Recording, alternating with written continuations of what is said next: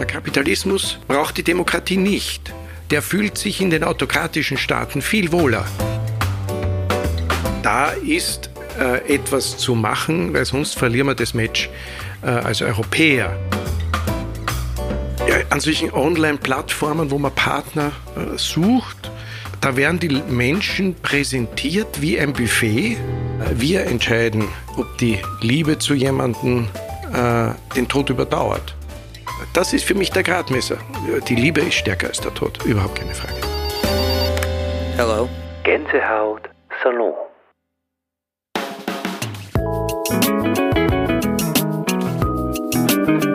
Michael Kerbler zählt zu den prominentesten Rundfunkjournalisten Österreichs. Er gehörte fast 38 Jahren in unterschiedlichen Funktionen dem ORF an.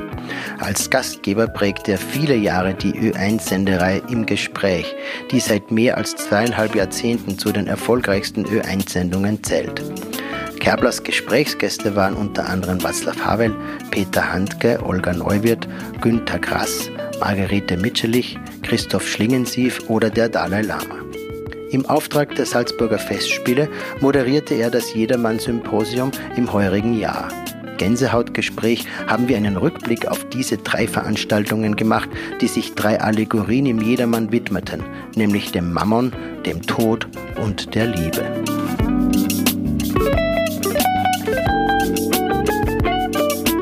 Herzlich willkommen in einer Ausgabe unseres Podcasts und wie geht es jetzt weiter? Michael Kerbler hier in unserer Lesestube in der Blauen Gans. Danke, dass wir miteinander sprechen äh, können. Ich tue das mit einer großen Freude, aber auch mit einer gehörigen Portion Respekt.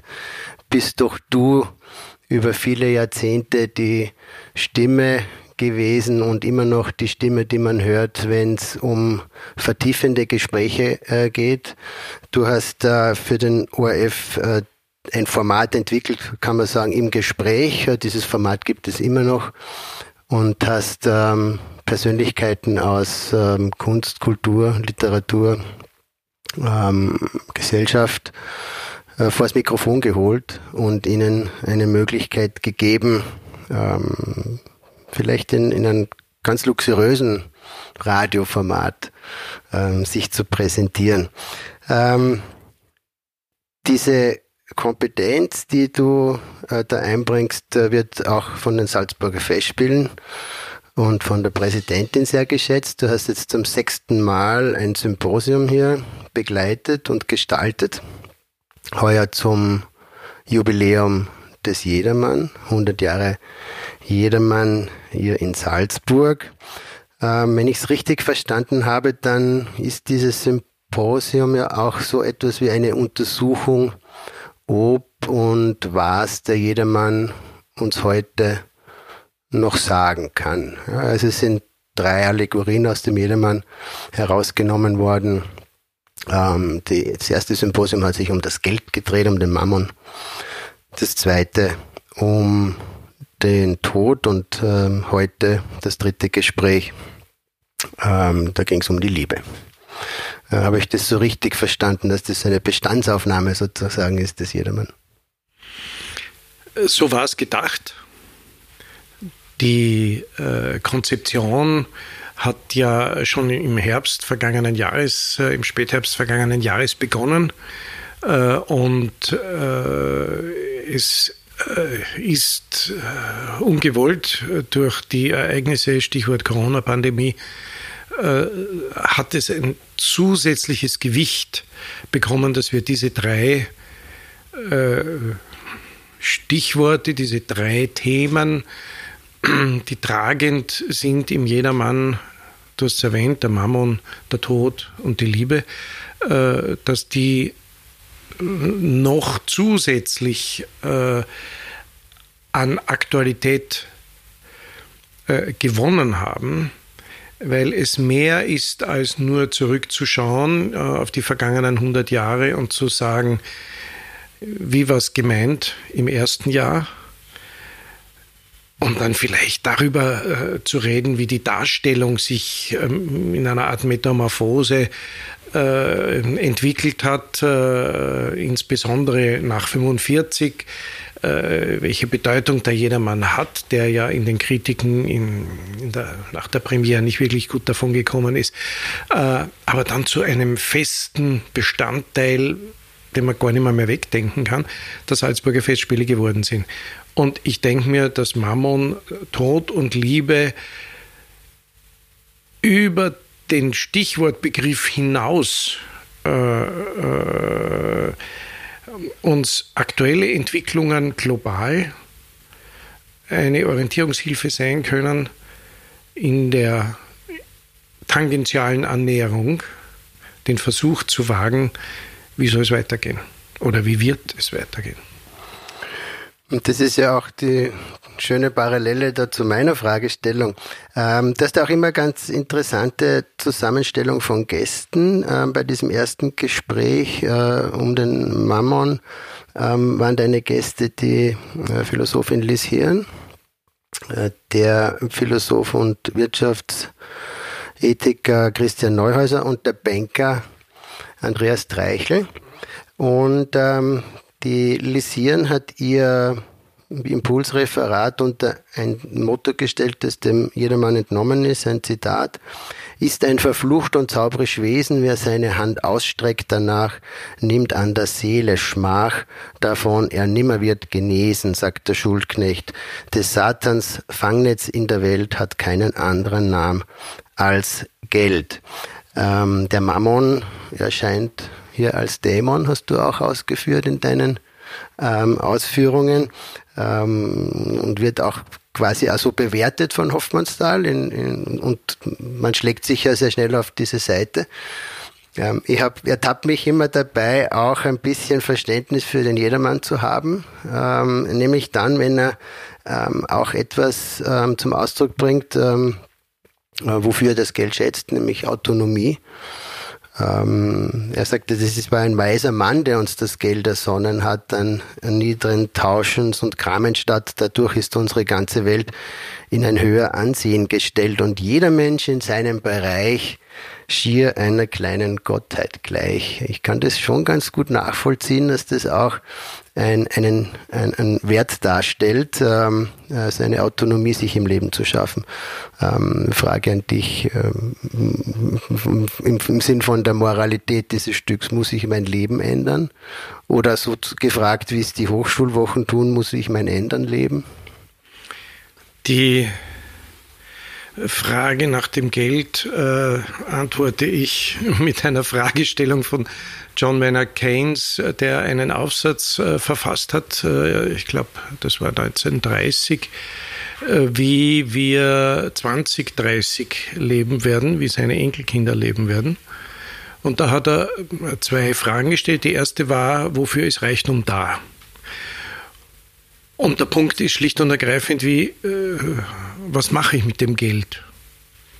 Das ist, äh, könnte man durchaus sagen, auch darüber kann man mindestens eine Stunde debattieren. Äh, das ist ja ein, äh, erfunden worden, weil es einfacher war, äh, übrigens äh, ähm, von jenem König, äh, nämlich Krösus, äh, der dann die Münzen schlagen ließ aus Gold. Dann sind sie draufgekommen, dass es eigentlich nicht notwendig ist, die Golddeckung. Äh, und dann haben sie das Papiergeld erfunden. Ähm, sprich, es ist die Frage, das Geld als solches ist ja nicht äh, der ist ja, dem ist ja nicht Schuld zuzusprechen. Es kommt darauf an, was man damit macht. Und es kommt, äh, glaube ich, schon darauf an, in welchem Umfang ähm, Geld wie eingesetzt wird. Also so ein, am besten sind immer Beispiele, finde ich.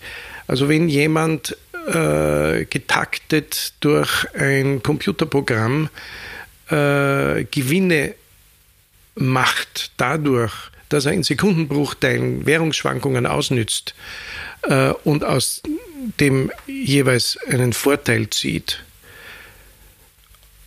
und nicht äh, das Geld, wenn man so will, arbeiten lässt, indem er es irgendwohin investiert, wo aus der Hände Arbeit im weitesten Sinn äh, äh, sich vermehren kann, dann wird es gefährlich. Also äh, dann ist es etwas, was sich auch verselbstständigt.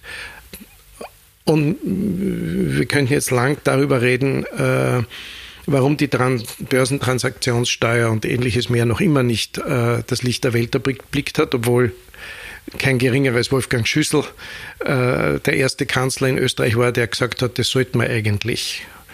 Äh, ist auch nichts draus geworden aus, dem, aus der Überlegung. Also die Frage ist, äh, mit welchem moralischen Anspruch gehe ich mit Geld um?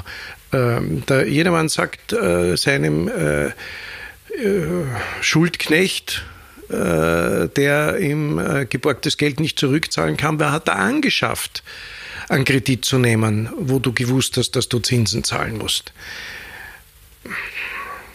Es hilft überhaupt nichts, äh, darauf hinzuweisen, dass die katholische Kirche lange Widerstand geleistet hat, äh, überhaupt gegen Zin, äh, Zinszahlungen.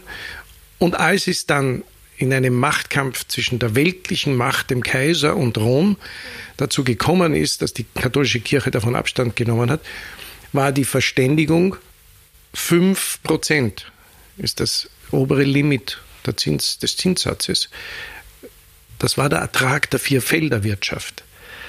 Und von dem haben wir uns nur so weit entfernt, dass nicht einmal der Jedermann mehr gewusst hat, äh, nach welchem Reglement äh, er da Geld herborgt. Also noch einmal, ich glaube, dass äh, wir, äh, dass wir in der Finanzwirtschaft, die nichts mit der Realwirtschaft zu tun hat, äh, wirklich ein Reglement.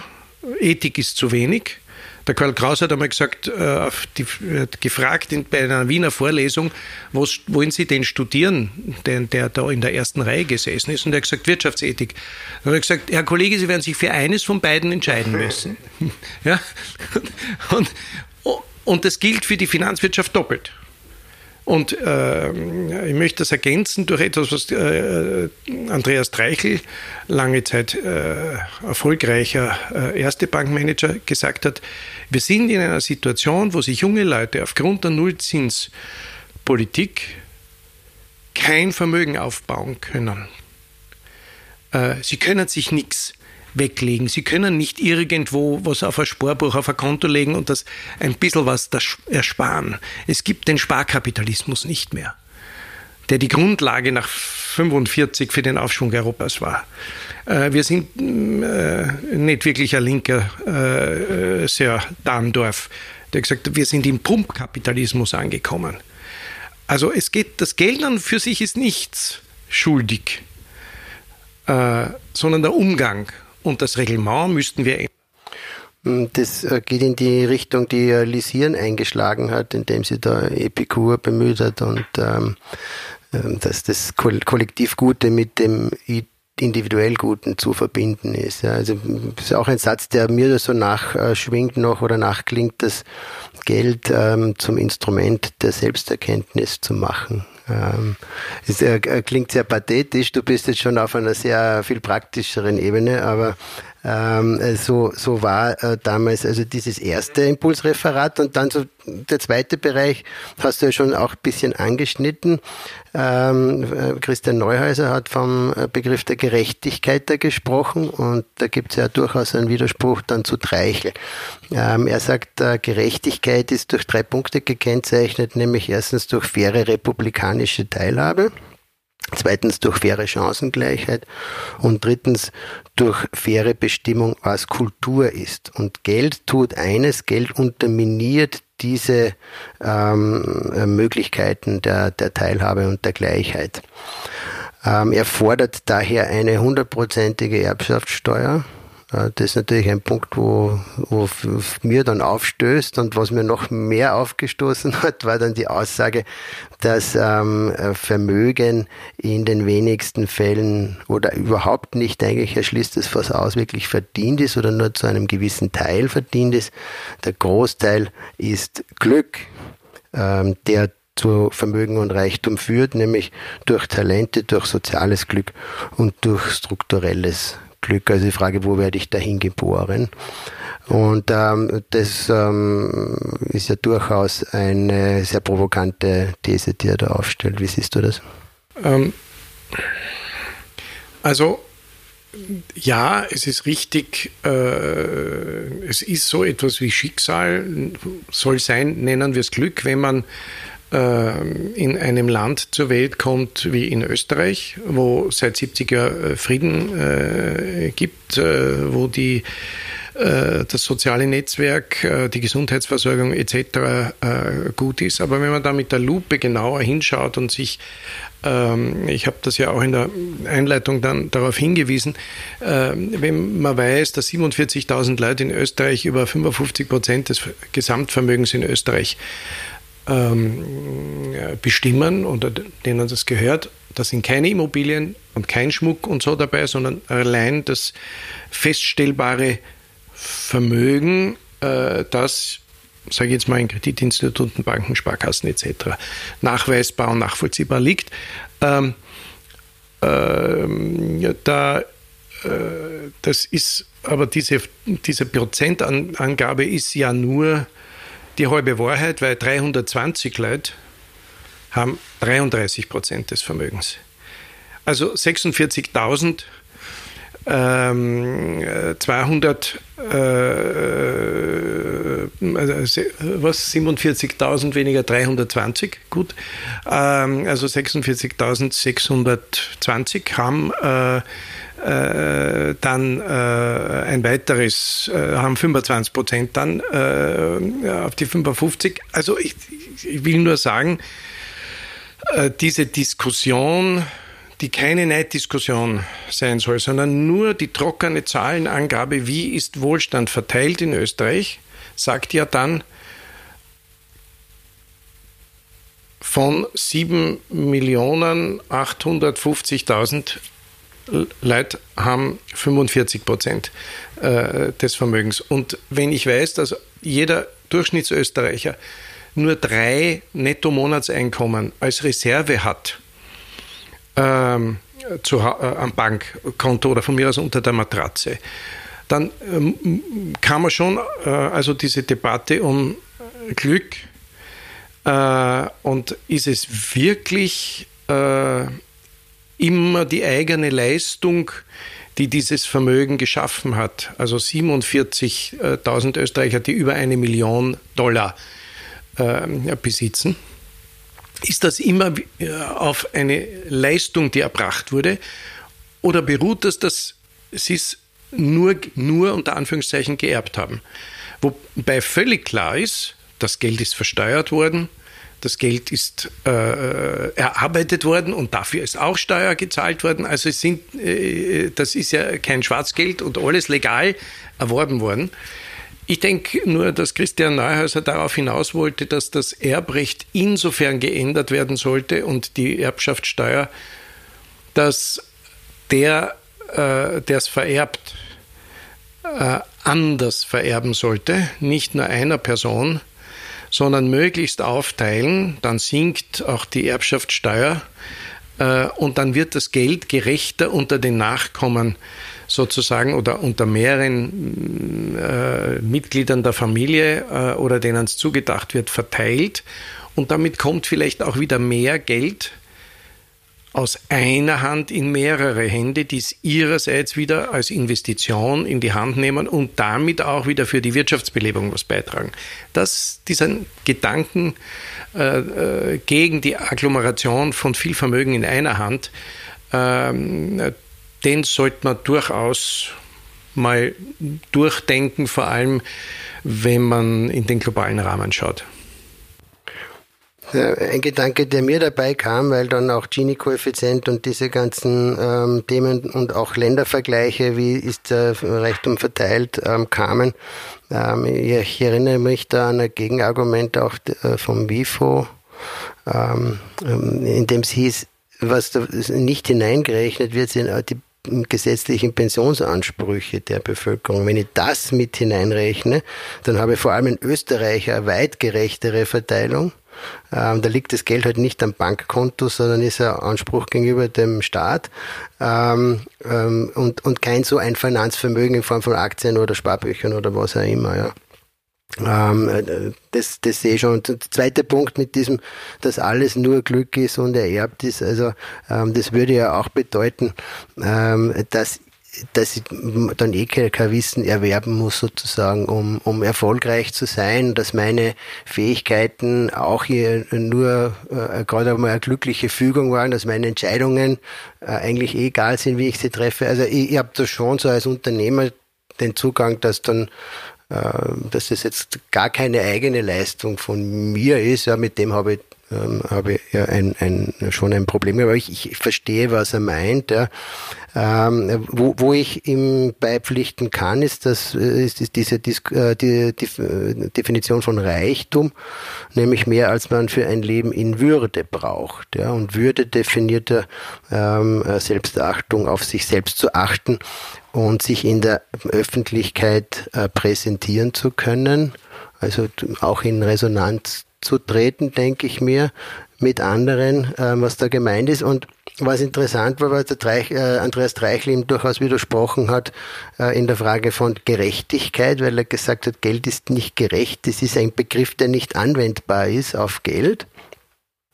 Ähm, aber wo er ihm recht gab und ähm, mich überrascht hat, war die, die Frage quasi, wie Umverteilung äh, unter Anführungszeichen, äh, ich glaube, er denkt an andere Instrumente, aber ähm, wie Besteuerung, ähm, bedingungsloses Grundeinkommen, diese ganzen Dinge ausgestaltet sein könnten, weil er sieht die Notwendigkeit. Äh, er hat, glaube ich, keine Antwort äh, gegeben und das die Frage an die Politik weitergereicht, aber, aber die Notwendigkeit sieht er, habe ich das so hat, richtig verstanden. Äh, Dreichel hat eben nachher dann mit ihm, vorher schon ganz kurz und nachher dann mit ihm über diesen Punkt gesprochen.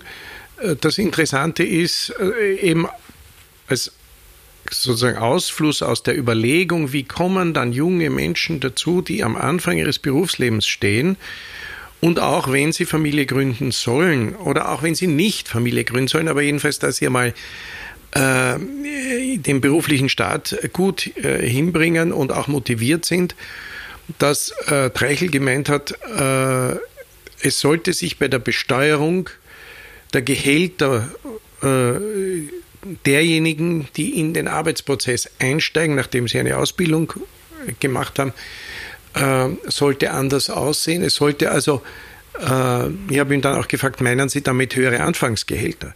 Das ist diese alte Diskussion, dass diejenigen, die schon lang im Berufsleben stehen, äh, quasi durch, eine, durch einen Automatismus immer einen Gehaltszuwachs haben, außer die kalte Progression äh, schlägt zu. Also, dass äh, es hier einen Ausgleich geben soll, damit, wie gesagt, auch eine, äh, ein Staat aus eigenem Ersparten, Verdienten etc. Äh, dann möglich ist. Äh, Klammer auf, äh, wir reden von Selbstständigkeit oder zumindest der Möglichkeit, auch selbstständig, auch unternehmerisch zu denken äh, und, und das aus eigenem zumindest als Startkapital zu haben, um nicht zu 100 Prozent von irgendeiner Bankfinanzierung abhängig zu sein. Also ich denke mir, das ähm, äh, ist tatsächlich eine äh, Überlegung wert. Äh, und da wäre auch zum Beispiel der Staat gefordert, bei den Einstiegsgehältern äh, in den Berufen, die so, sowieso im Moment zwar beklatscht werden äh, für heldenhaftes äh, auftreten während der äh, Corona-Zeit, aber dass hier manche Berufe doch äh, andere Einstiegsgehälter äh, gesellschaftlich auch anerkannt und mit Sicherheit auch von, der, von, der, von den Menschen in Österreich auch Zustimmung erfährt, wenn, egal ob das jetzt die Krankenschwester, der Anästhesist, äh, ja, wer immer, also da jetzt äh, Ärzte, äh, wie auch immer, ähm, äh, in, unter anderen Konditionen einsteigen können in ein Berufsleben. Treichle hat äh, ein Leben in Würde äh, definiert als ähm, physische und finanzielle Gesundheit. Ähm, ich denke, das ist ein Übergang vielleicht auch, äh, wenn wir von Gesundheit sprechen, von Endlichkeit ähm, ähm, zum zweiten großen Thema dieses Symposiums, zum Tod. Ähm, ein Zitat, nicht aus dem Jedermann, aber von Hoffmannsthal. Dies ist ein Ding, das keiner voll aussinnt und viel zu grauenvoll, als dass man klage, dass alles gleitet und vorüberrinnt der Szenen der Vergänglichkeit. Danke für die Auswahl dieses Zitats, weil es für mich deshalb so äh, treffsicher ist, weil es unterstreicht den Unterschied, den ich am Anfang angesprochen habe. Also wir schauen uns 100 Jahre Jedermann an und plötzlich ist die Corona-Pandemie da und ich bin alt genug. Äh, ich stand noch an der Berliner Mauer auf der DDR-Seite äh, und ich weiß noch, was, äh, das, äh, was damals unter Ostblock verstanden worden ist, weil ich mittendrin war. Und niemand hätte geglaubt, dass das kommunistische System implodieren kann, nämlich so geräuschlos verschwinden kann. Und die Frage äh, Mammon und die Frage Tod äh, wir reden jetzt nicht nur von physischen Personen, sondern ich, man muss sich schon die Frage stellen, ähm, diese Haarrisse im System, sind es noch Haarrisse?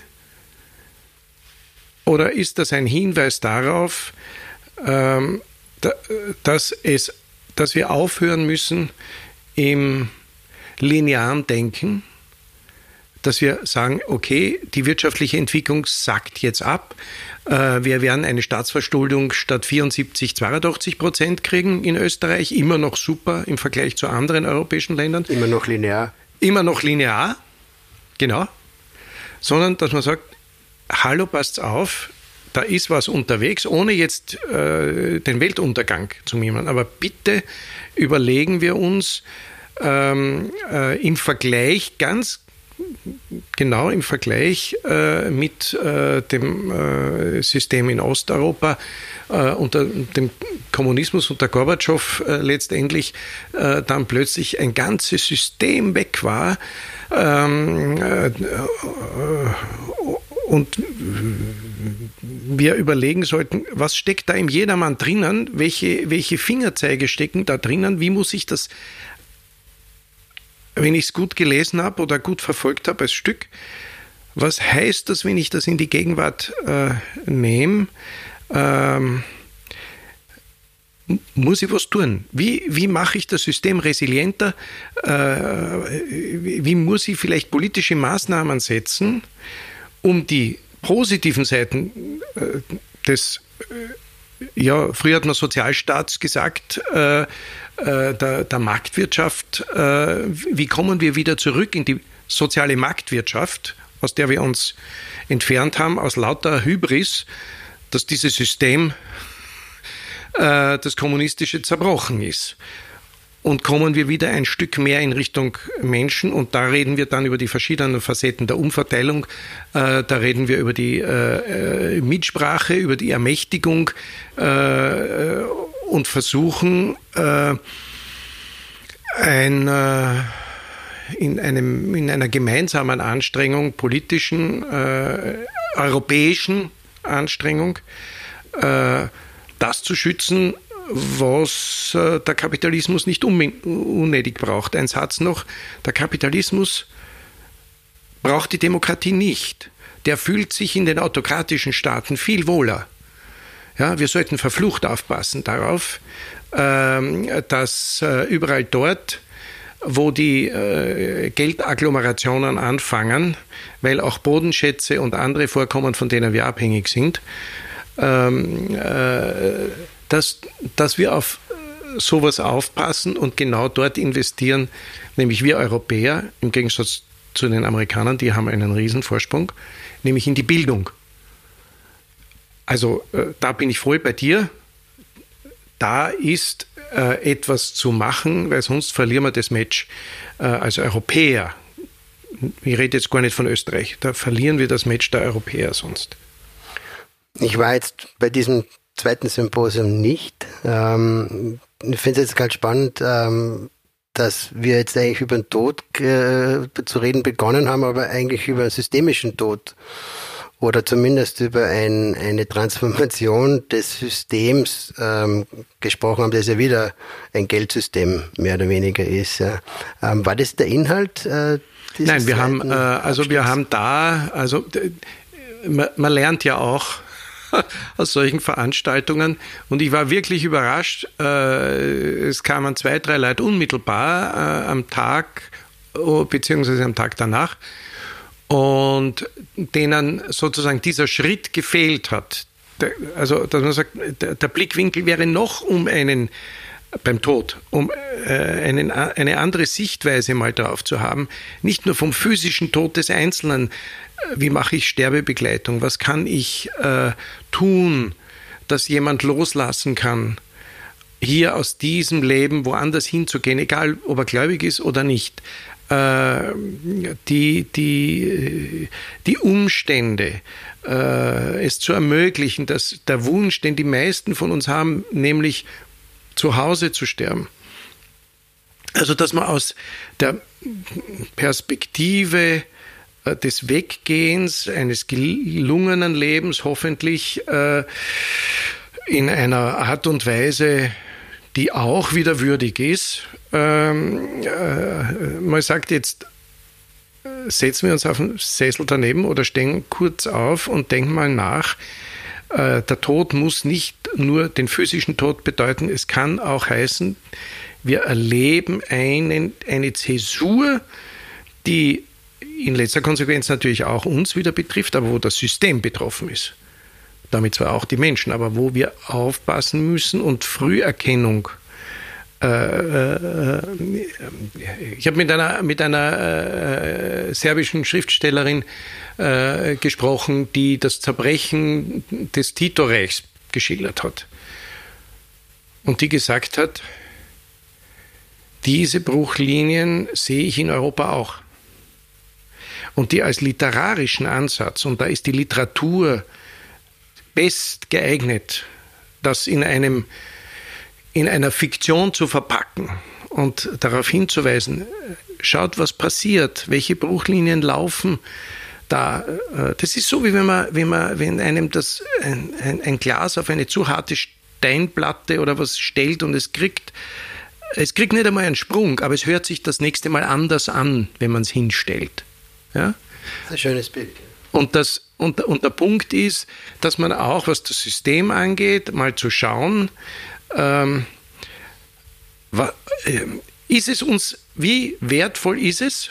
Können wir überhaupt eine, haben wir eine Idee, wie es anders sein kann?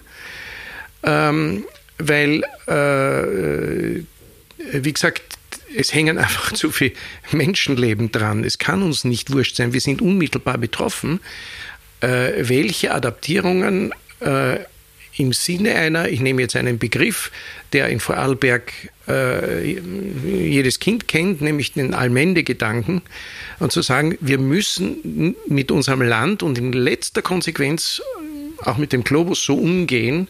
Wir haben ihn nur geliehen gekriegt und wir haben ihn so heil der nächsten Generation äh, zu übergeben, dass auch der der Bauer in 100 Jahren seine Kühe dorthin treiben kann äh, und einen Fruchtgenuss hat im wahrsten Sinne des Wortes. Und genauso sollten wir mit der Welt umgehen. Ja?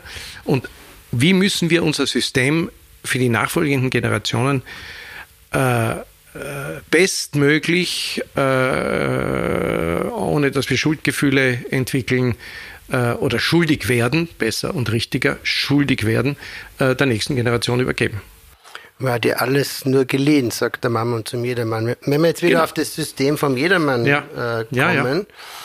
Ähm, mir ist aufgefallen, dass äh, der, der Jedermann und, und gerade bei der Tischgesellschaft wird es so klar, dass, dass die Figuren alle komplett isoliert sind voneinander. Nämlich auch die Tischgesellschaft, der dicke und dünne Fett und die ganze Freundesschar, unter Anführungszeichen Freunde, ähm, äh, auch so immer auf den Jedermann aus, sich ausrichten, aber nur auf ihn. Und ich habe mir so eine hypothetische Frage mir selbst gestellt, wie dieses Fest ausgegangen wäre, wäre der Tod nicht gekommen. Ja, hätten die irgendwie dann mal Interesse aneinander entwickelt oder äh, Hartmut Rosa würde dem sagen, ähm, den wir heute gerade gehört haben, äh, wären sie miteinander in Resonanz getreten. Das heißt, ist vielleicht eine Möglichkeit, ein System zu erhalten, zu verbessern, ähm, das Miteinander, no, na, ja, aber, aber diese, äh, man sieht so schön am, am, am Beispiel des Jedermanns, finde ich. Ich glaube, äh, also das Bild äh, mit der Tischgesellschaft, wo ja der Jedermann, ist ja auch heute angesprochen worden, ja auch sagt, eigentlich bin ich immer alleine. Ja? Äh, da ist, da tut sich nichts von wegen Resonanz. Ja? Ähm, und die Vereinzelung, das ist ein gutes Bild, weil ich habe oft den, den, äh, die Erfahrung gemacht, dass wenn, wenn man mit Leuten aus unterschiedlichen, ein Privileg, meine zweite Heimat ist der Pinzgau, wenn der Städter 40 Jahre lang aufs Land fährt äh, und kriegt eine andere Sichtweise, äh, was den Umgang mit Natur, äh, Tieren und, und, und äh, zu tun hat, äh, dass, dass wir profitieren können, weil jeder von denen ich spreche, äh, egal ob Frauen oder Männer, so viel Kompetenz haben, dass aus dem heraus schon eine Chance entstünde, wie hat der Richard Sennett gesagt, äh, es, es, es, es, erinnert ihn so an das Sehen, das Aus, die Aussaat, die passiert auch von unten und es wächst dann. Äh, also sich die Selbstermächtigung zu holen, zu sagen, im Kleinen das System zu ändern, dass das, was ich vorher als Zielvision formuliert habe, nämlich das Land, den Betrieb austauschbar äh, der nächsten Generation übergeben, als lebensfähiges Ding übergeben zu können dass man da sehr wohl was ändern kann. Im Moment haben wir sowas wie eine Zuschauerdemokratie, wo wir delegieren ich glaube, die Zeit ist vorbei. Äh, ich glaube, wir müssen uns mehr in die eigenen Angelegenheiten mischen. Äh, es geht einfach, es sind die Systemänderungen so komplex, dass sie nur im kleinräumigen angegangen werden können. Ähm, und äh, da braucht es wahrscheinlich, wahrscheinlich braucht es in einem kleinen, ich bleibe jetzt beim Pinzgau oder von mir aus in einem Grätzl oder in einem Bezirk von Wien, es braucht nur ein paar Leute, äh, die das ändern äh, oder die einen Änderungswillen haben. Ähm, äh, es braucht auch nicht 50 Prozent plus eine Stimme, wie wir wissen aus der Psychologie. Es braucht zwischen 17 und 25 Prozent, wo dann plötzlich ein, ein Sog entsteht zur, hin zur Änderung. Und ich glaube, dieser Zeitpunkt ist da. Und Corona, die Pandemie, ist eine Zäsur, das müssen wir begreifen. Es ist ein Hinweis darauf, dass wir was ändern müssen in unserem eigenen Lebensstil und nicht nur auf einen anderen zeigen und sagen, der soll ja mal vorangehen. Mein Opa hat immer gesagt, wenn du auf jemanden anderen zeigst, zeigen drei Finger auf dich zurück. Ähm, es ist die Aufforderung an jeden von uns, sich zu überlegen, ähm, äh, was zu tun. Äh, und das kann ähm, das kann äh, auch ein Beitrag sein in seiner unmittelbaren, in seiner unmittelbaren, in seinem unmittelbaren Lebensfeld was, was zu ermöglichen. Also ich sage jetzt ein Beispiel. Ich habe mit 50 äh, anderen Menschen ein Haus in Wien gebaut, wo wir für Menschen, die die kein Glück gehabt haben, sondern ein Pech, äh, und die mittellos sind und die äh, es wahnsinnig schwer haben, die vertrieben worden sind, äh, äh, dass die ein Dach über den Kopf kriegen. Wir haben, wir haben einfach vier Wohnungen oder kleine Wohneinheiten bei uns für solche Menschen, der Diakonie äh, Wien zur Verfügung gestellt. Und ich glaube, die Corona-Monate haben gezeigt, wie viel soziales Engagement in der österreichischen Bevölkerung ist und Mithilfe und Unterstützung. Und ich denke mal, also das war für mich das Positive zu sehen, ähm, dass äh, dem Nachbar der Nachbar nicht egal ist. Ja? Und auf dem, daraus muss man Kraft holen und gemeinsam was ändern. Weil du jetzt deine zweite Heimat Pinsker angesprochen hast, aber vielmehr jetzt äh, zum Schluss deine erste Heimat Wien, ähm, kann ich nicht ganz widerstehen, dich zu fragen, äh, warum der Tod so verbunden ist mit Wien. Die Wiener haben doch diese ganz spezielle äh, Todessucht. Warum ist der Tod so gern in Wien? Die, die Strottern haben so ein Lied, der Tod und sei Todal. Äh, das ist sehr bankert, das, äh, ich glaube, es ist ein uneheliches Kind. Also so ist jetzt diese Vorstellung, dass der da immer auf Geschäftsreise ist, um seinen Geschäften, seinem Amt nachzugehen in Wien und da besucht er dann seinen Sohn und bereitet ihn auf die Übernahme des Amtes vor, weil auch der Tod ähm, das Zeitliche segnen wird irgendwann einmal äh, ich finde ja sehr humorvollen und äh, gleichzeitig zutiefst wienerischen Gedanken. Ja. Also der Tod stellt sich dann auch so vor in seiner Pension, dass er einen Heirigen da neben am Zentral äh, betreiben wird. Ähm, aber jetzt dich als Wiener gefragt, ähm, ja, die Frage ist, ist, leicht zu beantworten. Ich meine, das ist nämlich deshalb leicht zu beantworten, weil es ist so offensichtlich ist, dass das eine Art äh, Bannfluch ist, der da ironisierend geübt wird, weil man Angst vor dem Tod hat. Und die Wiener haben das Ganze noch um zwei, drei Schraubenwindungen, wobei ich sagen muss, das ist heute nicht mehr so präsent wie in der Generation meiner Eltern. Äh, aber da braucht man ja nur nachdenken, äh, gehen wir ins 20er Jahr des vergangenen Jahrhunderts. Ja? Was war denn da? Äh, da war der Erste Weltkrieg gerade vorbei. Dann äh, brauche ich nur Black Friday, dann sind wir wieder beim Mammon. Äh, also die, die, die, die wirtschaftliche Entwicklung, die Leute haben alles verloren, was sie sich erspart haben. Aber das wäre in anderen Städten auch so gewesen. Ne? Aber ist das ja. eine literarische ähm, ja. Besonderheit, dass sich da sowas einschreibt in, in verschiedenen Ausdrucksformen, künstlerischen Ausdrucksformen? Ja, diese, dieses Bannen des des uh, Unangenehmen, ja in Wien eine Kultur, eine Kultur entwickelt. Äh, äh also bei uns gibt es in Wien nach wie vor, Leute meines Alters kennen das noch, den Pompe Funèbre, ja, vom Pompe Funèbre.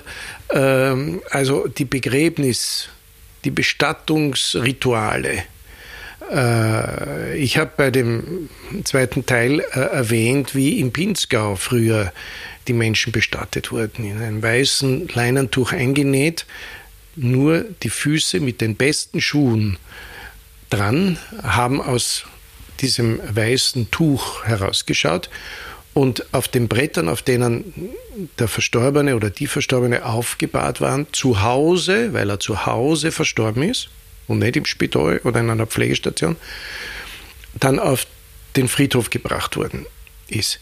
In Wien ist das Ganze dann noch auch Kaiserhaus äh, übertrieben, äh, wirklich ein Pomp äh, gewesen. Und äh, die, die Frage, wie man, wie man sich über den Tod, der ja nach einem Lied ein Wiener gewesen sein muss, ähm, wie man den Tod bestmöglich aus dem Alltag verschiebt, das Leben eigentlich die, äh, die Wiener, indem sie sich über den Tod lustig machen, äh, auf ihre eigene Art und Weise, das kenne ich nicht aus keinem anderen äh, Winkel Europas, sich den Tod so zu ironisieren, ähm, äh, dass man den Weg schiebt, äh, äh, inklusive verkauft McQuanti vor den Himmel und, und so weiter. Also das sind auch spezielle Rituale, ähm, die ja sicherlich auch geschichtliche Wurzeln haben und die bei Sigmund Freud auch angesprochen werden. Also ich denke mir, das ist eine Kondition, die aber schon langsam verblasst, muss ich auch dazu sagen.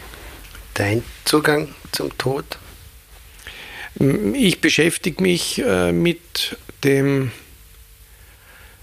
Tod in letzter Zeit, äh, in den letzten Monaten äh, immer öfter schon bevor mich Helga Reibel-Stadler gefragt hat, ob ich auch dieses Jahr die Moderation dieses dreiteiligen Symposiums mache, war ich am Überlegen, eine Ausbildung als Sterbebegleiter zu machen. Ähm, werden wir schauen. Ich möchte auch wissen, äh, ob ich, äh, das müssen aber Externe mit mir gemeinsam ausloten, ich glaube nicht, dass jeder das Zeug dazu hat äh, und, oder auch, auch die Standfestigkeit hat, auch die Belastung muss man irgendwie äh, kennenlernen. Ähm, ich habe nämlich Zeit meines Lebens, äh, also auch privat und auch in meinem Berufsleben, immer wieder mit Menschen, die gestorben sind, äh, zu tun gehabt. Und da waren Schlüsselerlebnisse dabei. Und äh, ich, ja, wir können gern über ein, ein Beispiel möchte ich sagen. Mein Großvater, der Uhrmacher war, ähm, da war ich 20 Jahre alt, ähm, der war zu Hause, ist aus dem Spital entlassen worden, weil es ihm besser gegangen ist und meine Großmutter hat mich gebeten, ich soll doch kommen, äh, weil sie muss einkaufen gehen und, und, und zum Arzt und so weiter. Und dann bin ich zum Opa gekommen und der Großvater ist an diesem Nachmittag, die Großmutter war noch nicht zurück, in meiner Gegenwart verstorben. Und äh, ich habe mit allem gerechnet, nur nicht damit. Und ich habe es erst gemerkt, äh, als es ganz still geworden ist im Zimmer, weil auch die zwei Pendeluhren, die ihm gehört haben, stehen geblieben sind. Ich bin kein Esoteriker. Ich habe erst vor einem Monat von einem Wissenschaftler erklärt bekommen, dass ich nicht der Einzige bin, dass so etwas passiert. Dem war äh, vor einiger Zeit äh, LED-Uhren, also nicht Pendeluhren, die stehen geblieben sind in der Minute des Todes. Und dann wird man schon nachdenklich, wenn man sagt, okay, da ist da eine Energieveränderung im Raum, was, was tut sich da, was ist da, gibt es da Unerklärliches? Oder kann man das auch erklären? Und dann äh, äh, wird vielleicht der Jedermann dann noch einmal aus einer anderen Perspektive gesehen, weil mir der Wissenschaftler auch erklärt hat, dass es ähm, äh, in den Wochen davor ähm, Erfahrungen gibt von Menschen, die in den letzten Tagen ihres Lebens sind, dass sie erzählen, dass sie Besuche bekommen hätten von Menschen, die schon lang vorher verstorben sind. Äh, abgesehen davon der Dalai Lama, mit dem ich auch zwei Gespräche machen durfte, was für mich eine große Auszeichnung und die ich wirklich auch gut in Erinnerung habe. Einmal mit der Alexandra Föderl-Schmidt, damals Chefredakteurin vom Standard, in Salzburg, in der Messehalle. Äh, der hat gesagt, wenn man die Zeichen zu interpretieren weiß, so circa zwei Jahre bevor man geht, zwei Jahre bevor man geht, gibt es Hinweise, dass die Lebenszeit begrenzt ist und abzulaufen beginnt. Ähm, äh, also ich, ich sage das jetzt mal so. Und, und, und äh, weil ich auch negative Erlebnisse in Kriegsgebieten oder in Hungergebieten gehabt habe, ähm, äh, hat mich dieses Thema immer wieder äh, beschäftigt, wenn jemand von menschenwürdig sterben. Das schließt auch und die Bilder aus Oberitalien in den Kliniken, Bergamo, egal wo, das, die gehören zum äh, kollektiven Gedächtnis Europas. Diese Bilder aus, aus, den, aus der Reihe, äh, in welcher Situation Menschen da am Gang unbetreut, niemand, niemand durfte sie besuchen, äh, das ist, äh, das ist Menschen unwürdig und äh, das soll sich eigentlich nicht mehr wiederholen. Heißt menschenwürdig zu sterben, um eine Überleitung zu unserem dritten Thema zu machen, heißt menschenwürdig sterben, Michael Kerbler, ähm, liebevoll begleitet zu sterben? Ja, also äh, ich denke mir, äh, wenn man äh, Menschen befragt, die bei bester Gesundheit sind und man fragt sie, wo, wie wollt ihr und so, also es ist sehr spannend, wenn man äh, genauer differenzierter nachfragt, weil es, es, kommt dann heraus, man sagt dann, ja, habe hab ich mir eigentlich eh gedacht, es geht um nicht das Faktum, dass der Tod kommt, da ist man ja dann immer mehr da. Aber die, die Phase eines menschenwürdigen äh, Sterbens meint nicht schmerzgepeinigt, äh, äh, möglichst äh, schon auch das Sterben auch bewusst zu erleben, in Begleitung von jemandem, der einen unterstützt und der im wahrsten Sinne des Wortes jemanden begleitet. Also äh, da ist äh, das kann ein unmittelbarer Angehöriger sein. Es äh, kann aber durchaus jemand sein, der äh, das macht, weil, also der Sterbebegleitung macht, weil es zum Beispiel keine Verwandten mehr gibt, die kommen, weil er der Letzte oder sie die Letzte in der Reihe ist und, oder das Kind in Amerika sitzt oder sonst irgendwo, also nicht erreichbar ist. Und ich denke mir, so etwas ähm, zu machen, äh, sich darauf vorzubereiten, heißt, den Tod in den Alltag zu holen. Äh, das kann man aber nur vorschlagen. Man kann es von niemandem wirklich verlangen. Aber für mich ist die Auseinandersetzung mit dem Thema, dass ich, äh, das klingt jetzt vielleicht pathetisch, aber bewusste Entscheidungen treffe.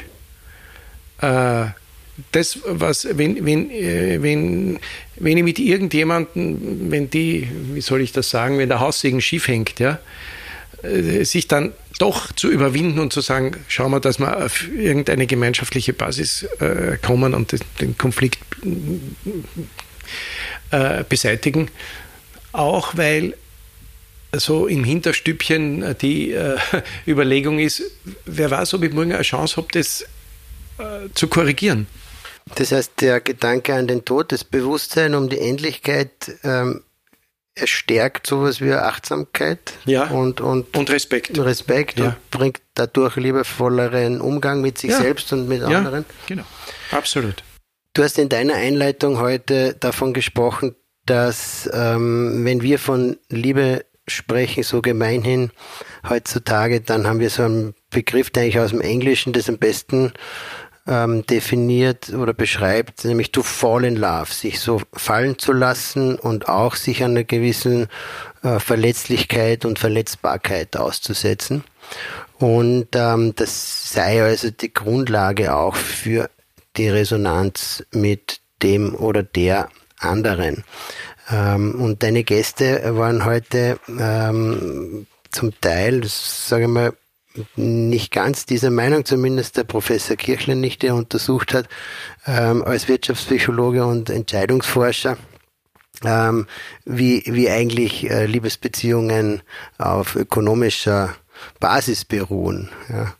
Äh, das habe ich sehr spannend äh, gefunden. Er sagt zwar auch, dass Verletzbarkeit so eine Grundvoraussetzung ist für Vertrauen, aber dann geht es irgendwie um den Ausgleich von Geben und Nehmen, ums Investieren ähm, du hast auch diesen Ausdruck genommen, ich habe so viel in die Beziehung investiert, hast du aufgeschnappt in ja. der U-Bahn. Ja. Ähm, man, man, hat Kosten sozusagen, weil man was aufgibt, hergibt und in eine Beziehung hineingibt. Ähm, äh, und äh, dann ist so die Frage, was gebe ich und was nehme ich in der Beziehung? Und da seien Männer, das hat mich überrascht, mehr bereit als Frauen zu geben und seine ähm, Schlussfolgerung daraus war, dass es doch auch mit Machtverhältnissen zu tun hat, gesellschaftlichen Machtverhältnissen, weil Männer sich schneller Romantik leisten können und Frauen quasi mehr auf ähm, die, die Frage von ähm, Versorgung und ähm, also mehr pragmatisch. Mehr pragmatisch hier, hier denken, ja. Ähm, Hartmut Rosa hat dann widersprochen, das war der, der zweite deiner Diskutanten und der dritte war Theresa Breauer. Aber ich würde ganz gerne jetzt bei diesem kirchlichen Themen, äh, mhm. Thesen bleiben. Ähm, bist du da eher bei Rosa, der sagt, das ist ihm viel zu prosaisch, so funktioniert Beziehung nicht, sondern es geht ja darum, sich im anderen auch irgendwie wiederzufinden, zu spiegeln. Ähm, Resonanz ist etwas, was entsteht und was ich nicht planen kann und, und es entsteht durch diese Verwandlung, die wir beide erleben in der Situation etwas Neues. Und das ist, das ist äh, keinem Kalkül unterworfen. Also ich halte es da eher mit äh, Hartmut Rosa. Ich glaube tatsächlich, äh, man kann sich nicht äh, aufs Reiß, ans Reiß, Reißbrett setzen und äh, quasi eine, eine Skizze machen, wie erfolgreich lerne ich jemanden kennen. Äh, Gefühle, ähm, äh, Gefühle, die durch Resonanz entstehen,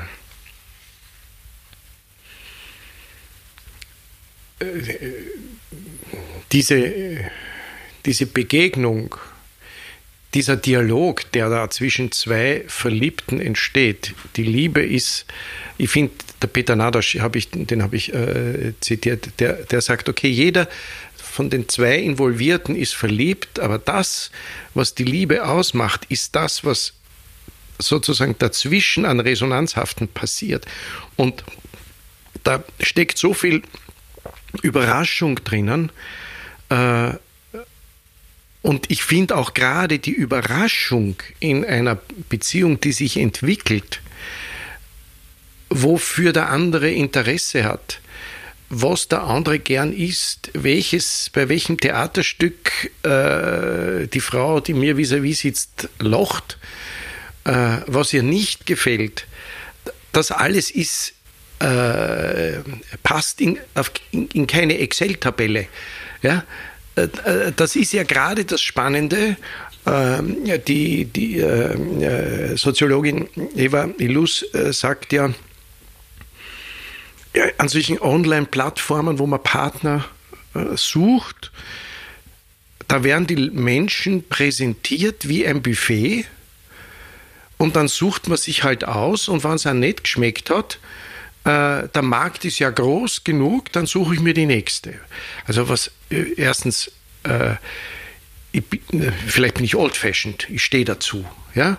Also ist mir lieber, ich, äh, ich hole mir eine Abfuhr, äh, wenn ich mich so 40 Jahre zurückerinnere, ich hole mir lieber ein Opfer, aber ich habe einen spannenden Abend, wie auch immer, oder man lernt interessante Leute kennen, aus denen keine, kein, keine Bindung oder Beziehung äh, wird, aber eine Freundschaft zum Beispiel, äh, wenn ich nur äh, versuche, schon das Risiko, äh, eine falsche Entscheidung zu treffen, äh, durch einen Fragebogen zu minimieren versuche, gehe ich an dem Spannendsten, nämlich einen Menschen kennenzulernen, ja wirklich vorbei. Und da, äh, ich weiß schon, die Theresa Breauer hat darauf geantwortet, ja, aber du triffst ja dann trotzdem jemanden. Es sei nur der Zugang digitalisiert. Ja? Es sei nur der Zugang digitalisiert. Es tut ja was mit uns. Es tut ja was mit uns. Wenn ich einen Menschen wie ein Konsumartikel betrachte, den ich irgendwo auswähle, de, wo ich dann im Album blättere, wo ich dann lese, fährt gerne mit einem Cabrio, ja, oder bevorzugt soll sein, äh, weiß ich nicht, André Heller, ja. Den ich dann wegwischen kann und den nächsten. Genau, wisch und weg, ja.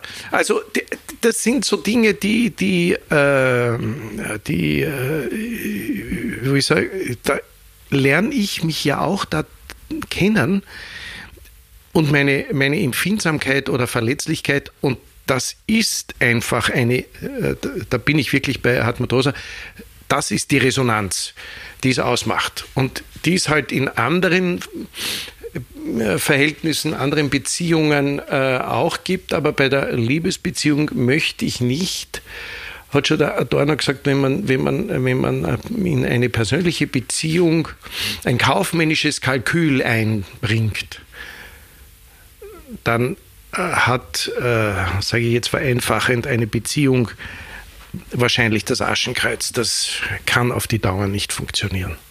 Hartmut Rose sagt auch, es ist der Punkt entscheidend, wo die Unverfügbarkeit ins Spiel kommt. Genau. Und, und ähm, ich finde, diesen Vorgang der Verwandlung so spannend. Ja. Das ist etwas, womit ich mich auch im Kontext meines Hauses auseinandersetze. Mhm. Auch das Reisen als ähm, Möglichkeit in Resonanz zu treten, ja. auch mit einer Idee, mit, mit anderen Kultur, mit äh, neuen Entdeckungen, Erlebnissen. Ähm, diese Transformation, die da drin steckt, schon dasselbe zu bleiben, aber ein Stück weit auch ein anderer zu werden. Mhm.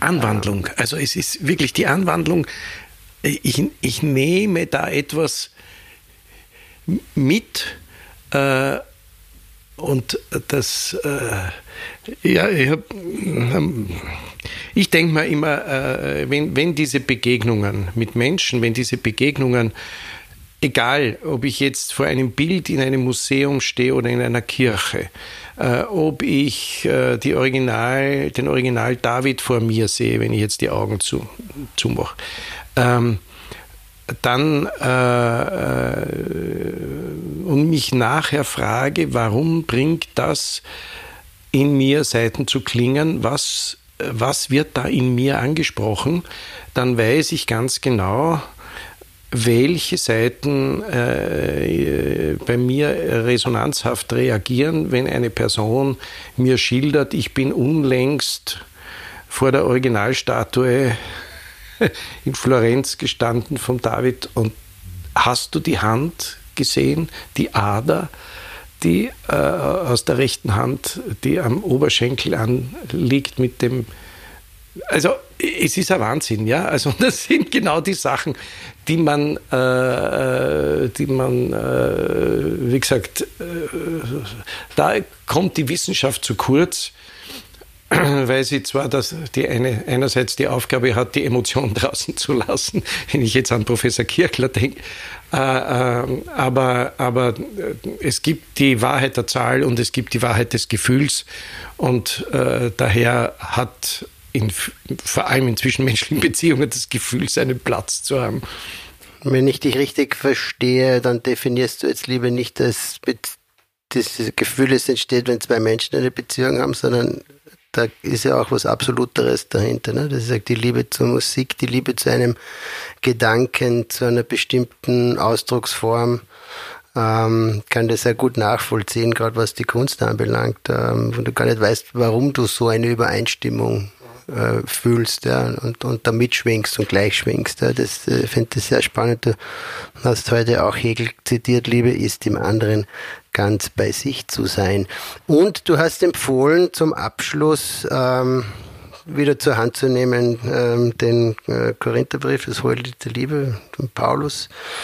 Ähm, und der wird ja genauso wie das Erich Fried, es ist, was es ist, sagt die Liebe, ähm, Gedicht, wird ja gern bei Hochzeiten genommen. Ja, auch, auch bei unserer Hochzeit. Ja, der Text ist ja wirklich ähm, höchste Literatur ähm, und endet meistens dann bei den Hochzeiten ähm, mit dem Satz, die Liebe hört niemals auf.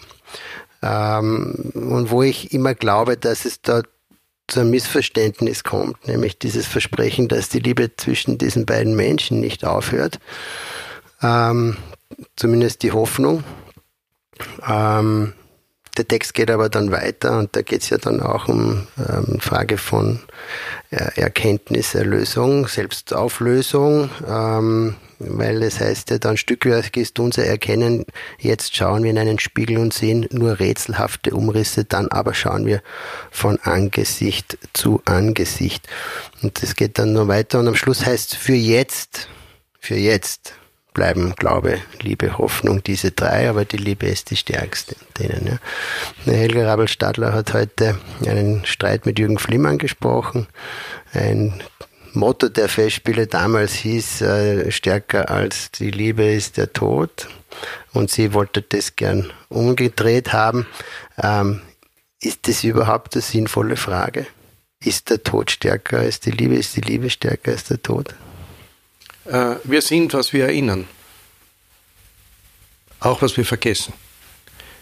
Und äh, die, die, die Frage ist insofern zu beantworten, dass jemand äh, tatsächlich, der nicht mehr in unserem Gedächtnis ist ähm, und an dem man sich äh, nicht erinnert und schon gar nicht mehr liebevoll erinnert, ähm, der ist dann wirklich nicht mehr präsent, der ist dann nicht mehr vorhanden. Äh, wir entscheiden, ob die Liebe zu jemandem äh, den Tod überdauert. Äh, es, es gibt, äh, ja, also jeder wird es mit seiner eigenen Erinnerung Personen finden, die äh, weggegangen sind, aber sehr wohl auch Personen, äh, an die man sich erinnert. Mein Großvater ist so jemand. Ähm, und ich habe mich oft gefragt, warum er, warum ich ihn so gemocht habe und warum er mich so gemocht hat, als vom Kleinkindalter angefangen. Und der Opa, nicht nur weil eine der beiden Pendeluhren bei mir in der Wohnung hängt jetzt, und ich panische Angst habe, äh, wenn die Uhr stehen bleibt, äh, wenn ich nicht das Pendel angehalten habe, bevor ich nach Salzburg fahre. Also da bin ich vielleicht doch ein bisschen ein Esoteriker, aber das, äh, da, äh, das ist für mich der Gradmesser. Die Liebe ist stärker als der Tod, überhaupt keine Frage. Nächstes Jahr feiern wir noch einmal 100 Jahre Festspiele weil äh, Corona bedingt ja eine zweite Chance zum Feiern entstanden ist. Ähm, das gäbe ja auch Möglichkeit zum weiteren Jedermann-Symposium. Wir hätten ja noch ein paar so Figuren über. Die Mutter, den Teufel, den Glauben, Gott selbst. Gibt es noch was her oder ähm, wird nächstes Jahr ein ganz anderes Thema auf uns zukommen? Wie ist deine Gefühlslage diesbezüglich?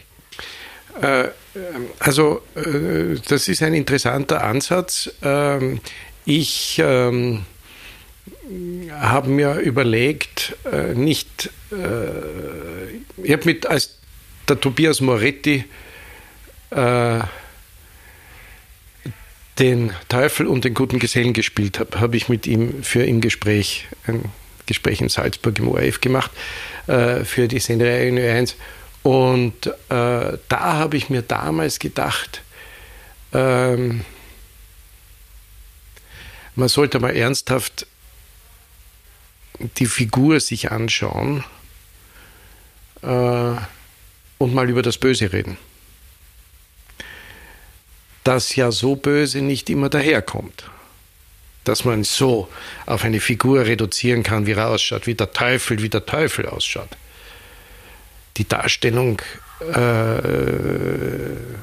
da kann man bis ins Systemische gehen. Also ich nehme die Anregung von dir gerne auf, weil ich mir wirklich denke, dass das Stück, ähm, auch wenn es aus dem was ursprünglich 7. Jahrhundert stammt, in der Originalversion, in der englischen, äh, Everyman, ähm, dass da noch die einen oder anderen Charaktere dabei sind, äh, die einen absoluten Zeitbezug haben. Das Stück ist in 100 Jahren noch aktuell.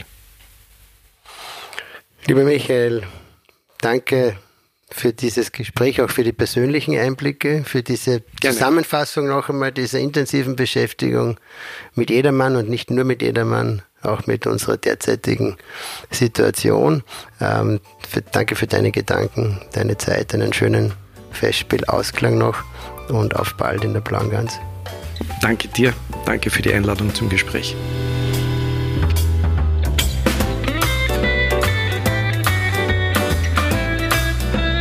Das war ein Gänsehautgespräch mit Michael Kerbler. In der nächsten Folge stelle ich dem Darsteller des Todes im Jedermann dem Schauspieler Peter Lohmeier die Frage, und wie geht es jetzt weiter? Wenn Sie diesen Podcast abonnieren möchten, tun Sie das bitte bei Apple, Spotify und überall dort, wo es Podcasts gibt. Gänsehaut Salon.